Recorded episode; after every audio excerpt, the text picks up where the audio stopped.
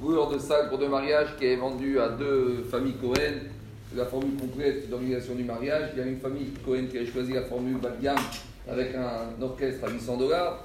Et une autre famille Cohen qui a choisi la formule haut de gamme avec orchestre à 2400 dollars.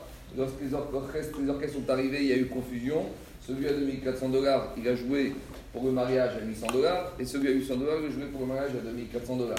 À la fin du mariage, chaque orchestre vient pour récupérer son argent. Et naïvement, celui qui devait payer 800 dollars, il sort 800 dollars. L'autre lui dit Mais attends, moi j'ai été commandé pour 2400. Il dit Moi j'ai signé pour 800 dollars, je vous donne 800. Et inversement, l'autre, il vient pour payer, il dit Moi je voudrais, il dit 800 dollars. Ah, on m'a dit que c'était 2400, il dit Non, moi c'est 800, donc je lui donne 800. Donc maintenant il y a un problème. Parce que celui orchestre à 2400 dollars, il veut recevoir ses 2400 dollars. Alors il va voir celui qui veut lui donner, mais celui qui veut lui dit Écoute, moi, j'ai payé pour une prestation à 2400, il va avoir 8 musiciens, tel orchestre, tel écran, etc. J'ai pas reçu ça, donc pourquoi tu veux que je paye ça? Donc, comment on fait pour régler ce genre de problème? Parce que personne ne veut payer 2400 et puis l'orchestre te dit Moi, j'ai 2400, euh, j'aurais pu faire une autre fête 2400, je veux mes 2400. Alors, pour répondre à cette question, il y a deux enseignements dans la. Le premier enseignement, c'est lorsqu'il y a un monsieur qui a un champ agricole et sans demander la permission du propriétaire, il y a un ouvrier qui est descendu, qui a commencé à faire des travaux dans le champ il a planté un arbre, il a sorti une récolte. Il vient voir le propriétaire, il lui dit Mais je t'ai rien demandé. Oui, c'est vrai que tu m'as rien demandé. Mais maintenant, tu as une récolte, tu as 10 kilos de tomates, j'ai dépensé de l'argent, rembourse-moi au moins quelque chose. Alors, Gagma a dit À partir du propriétaire, il profite, même s'il ne voulait pas, il doit quand même profiter et payer ce qu'il a profité. Alors, si le profit est plus important que les dépenses, il va rembourser à l'employé les dépenses. Si les dépenses sont plus importantes que le profit, il ne se limitera qu'à payer le profit. C'est normal, tu ne peux pas lui demander aussi de payer plus que ce qu'il a gagné.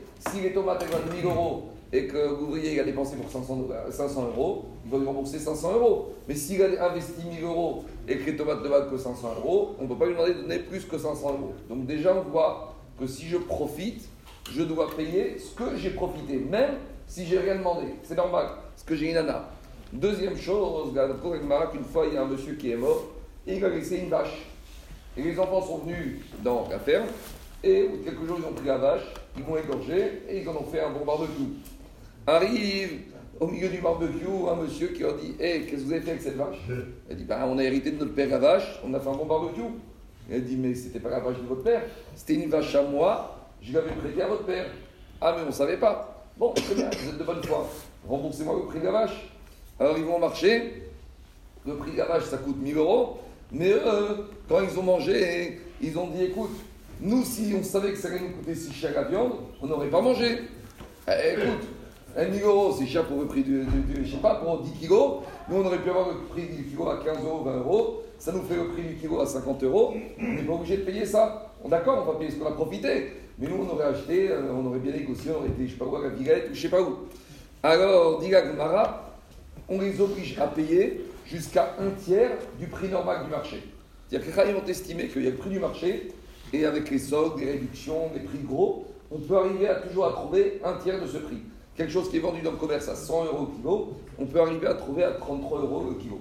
Donc les disent on les oblige à payer 33 euros, un tiers du prix. Donc qu'est-ce qu'on voit de là? On voit de là que quand on profite de quelque chose, on doit payer, mais tu ne peux pas obliger à payer la personne plus qu'un tiers de la valeur marchande. Donc ici, qu'est-ce qui se passe? Celui qui a profité d'un orchestre à 2400 dollars, tu ne peux pas l'obliger à payer plus qu'il a profité et plus qu'un tiers de la valeur marchande. Un tiers de 2400, c'est combien? C'est 800. Donc quand il a payé 800, alors il a bien payé. Et rajoute Ravis s'il y a une erreur ici qui s'est passée, c'est au niveau du propriétaire de la salle. Parce que le propriétaire de la salle, il a vendu deux mariages à deux familles Cohen. Il aurait dû faire attention que quand les orchestres sont arrivés, de bien dispatcher les orchestres. Mais lui, inversement, il peut dire aux orchestres, vous auriez dû vérifier avant de commencer que vous êtes dans la bonne salle, dans le bon mariage. Mm. Donc, quand il y a une marcoquette sur euh, qu'est-ce qu'on fait, Maman a montagne, ça fait quand même l'argent qui est en marcoquette, on divise en deux. Donc, les 1600 euros d'écart, 800 euros vont être perdus par l'orchestre et 800 euros vont être payés par qui? Par le propriétaire de la salle. Voilà comment résoudre le problème. KV. Tu vas pas à l'école, mal au ventre. Ça, tu l'as ramené à la maison. Ça, tu le laisses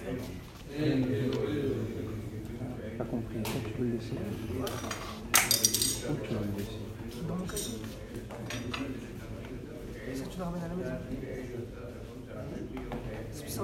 Euh, jusqu'en haut, il y a le monsieur à côté du rideau qui a des difficultés financières. Si vous pouvez l'aider, mettre quelque chose dans le panier, sous la mitzvot.